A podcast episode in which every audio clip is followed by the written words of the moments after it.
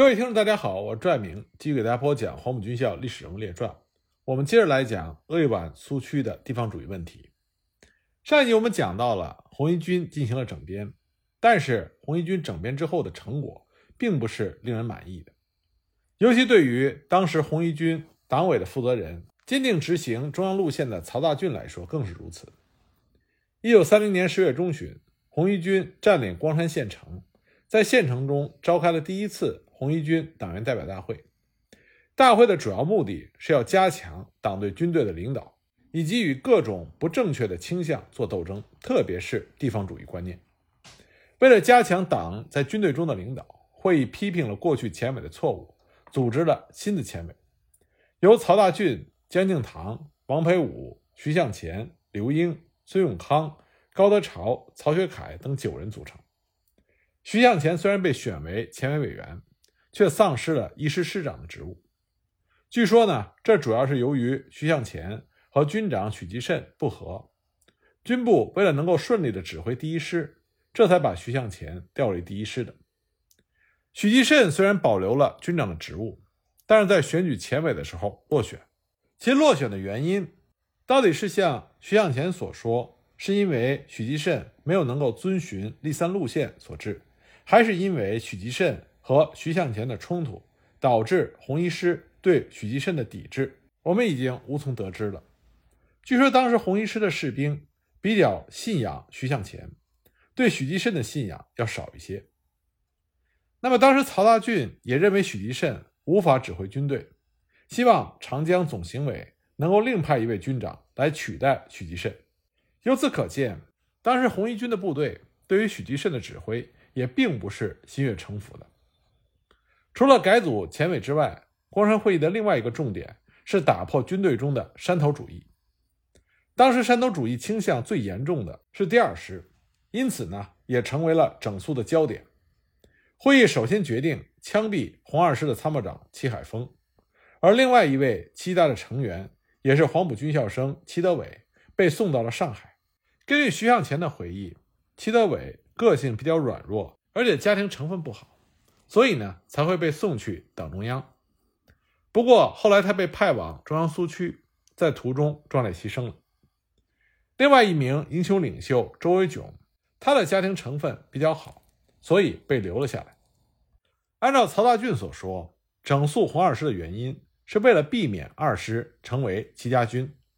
因此呢，清洗的对象大多限于戚姓。然而，无论是戚海峰和戚德伟，他们的问题再如何的严重。他们毕竟是商南暴动的英雄领袖，因此呢，很多红二师的官兵都反对彻底清洗他们二人。可是前委完全不理会红二师的反抗，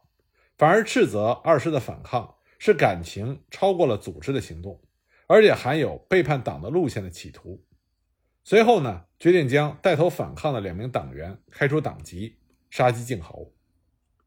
前伟之所以能够整顿二师，无疑，一师的支持是关键因素。红一师早已经不满红二师和红三师，再加上他们老大的心态，因此整顿二师可以说是一师长久以来的心愿。他们当然是积极协助。不过，前委整肃二师和三师，并不是为了让一师做老大，因此呢，在整肃了二师和三师之后，回过头来又整肃了一师，这完全出乎了一师的所料。他们原以为是要站在一师的观点来改造二师和三师，而不是站在全军的观点来统一改造。因此，当前委要打散一师，并且调一师的同志到二师、三师的时候，一师的同志大多数并不愿意，并且表达了对前委的不满。然而，无论一师如何的不满，都不可能改变前委的决定。结果就变成了红二师、红三师协助前委来整顿一师。就这样，前委成功的整编了红一军。最终的结果呢？光山会议成功的打散了三个师，将全军缩编为两个师，并且由外来的干部担任这两个师的师长和政委。一师师长和政委分别是刘英和李荣贵，二师则是由孙永康和王培武分别担任师长和政委。这个整编无疑是对地方精英垄断军队的权力一大打击，也为张国焘后来。在鄂豫皖苏区进行进一步的整肃奠定了基础。鄂豫皖苏区的红军和地方党组织的争斗由来已久，这一方面呢是由于过去党员重视军事工作，仅以武装来进行号召，所以就造成了早期党员和下层群众只认识枪杆子，不认识党的情形。像商城早期的情形就是如此。另外呢，由于早期党员多认为军队比党更重要，所以就产生了要军不要党的情形。像工农革命军第七军时期的鄂东北地区，就经常发生有军无党的情形。那么，随着苏区的扩大，正规红军和地方党的区别越发的明显，加上纯粹军事路线的影响，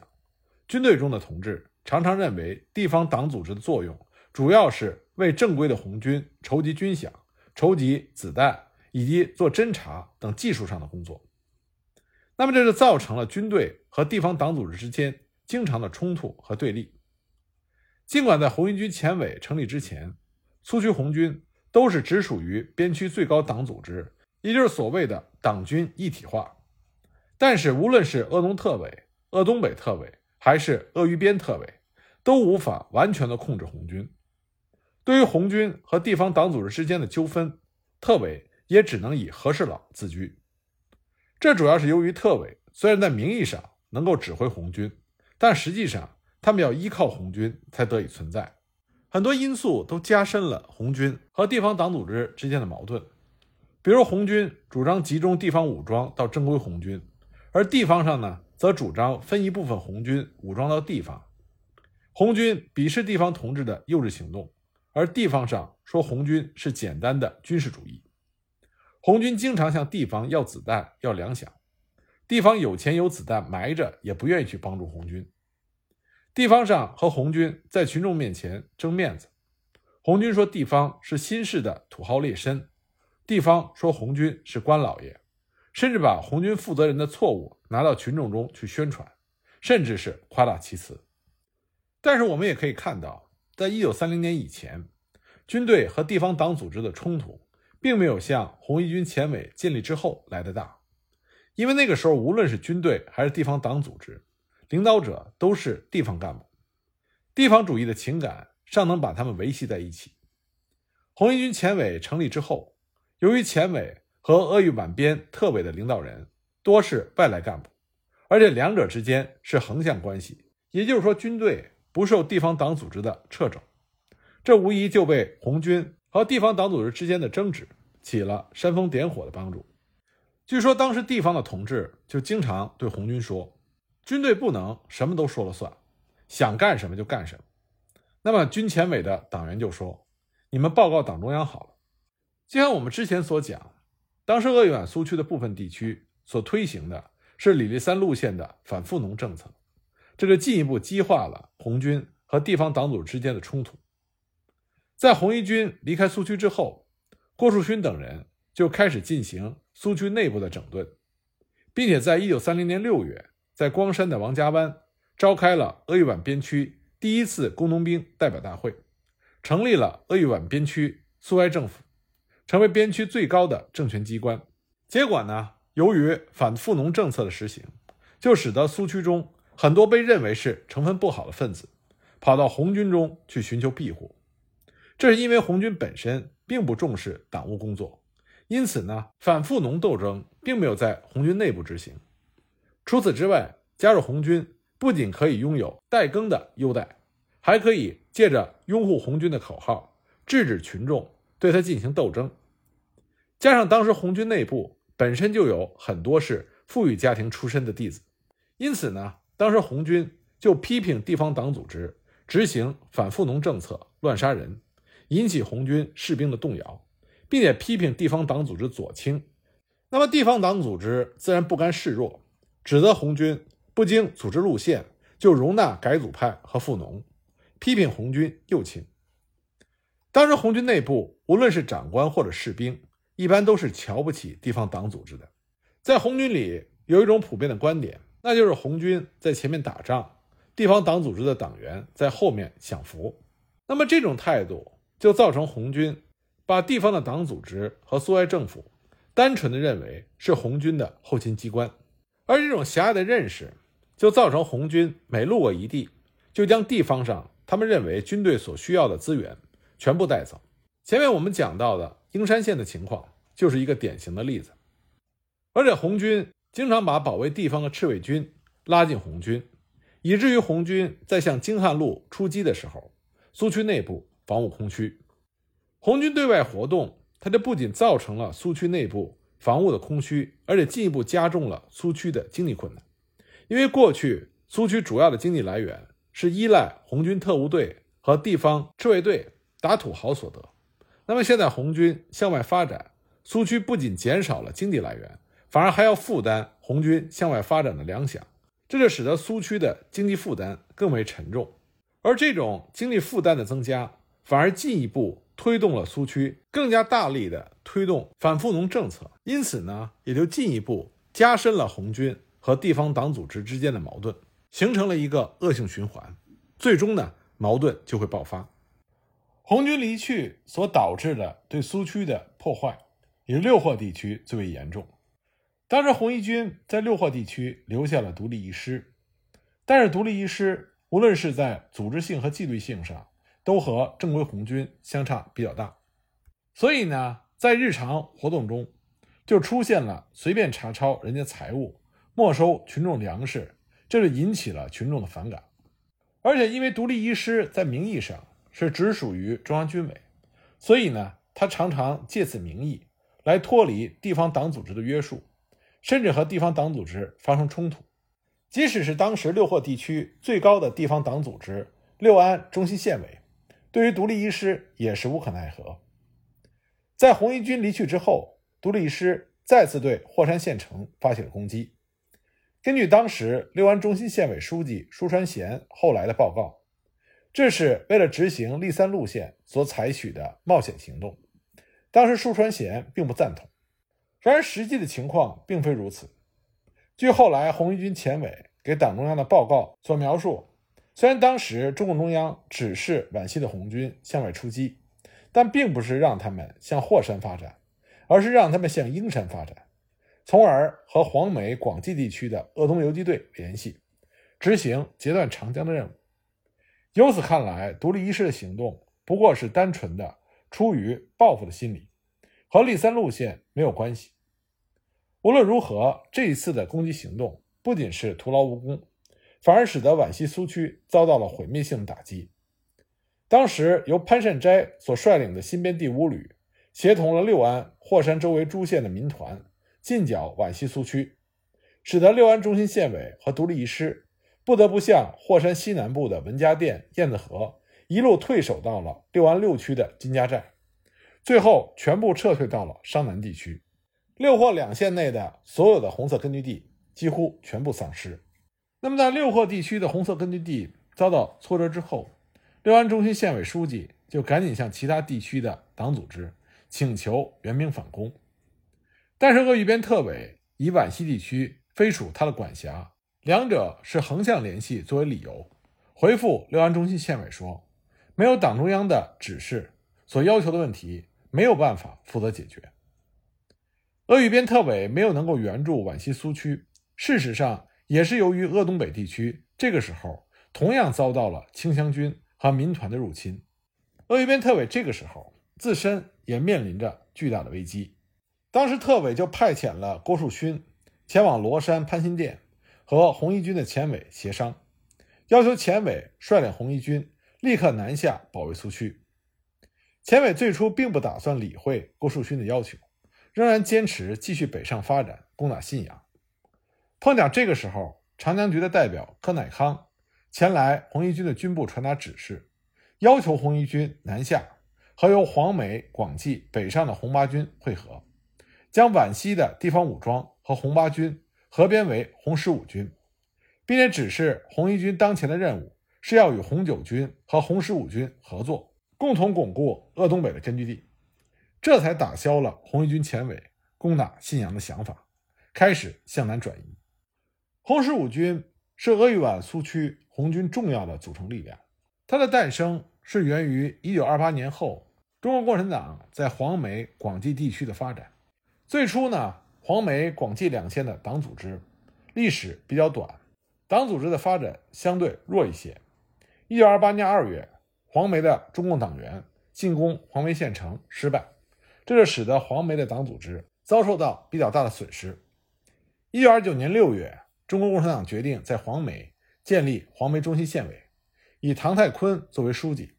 负责黄梅、广济、蕲春、蕲水等县的党务。来重建该地的党组织，但是呢，这个地区党组织的恢复进展比较缓慢。从客观因素来讲，这个地区处于长江沿岸，交通便利，因此所受到的国民党的控制比较严密。再加上这个地区是曾经统治湖北的桂系胡宗铎的家乡，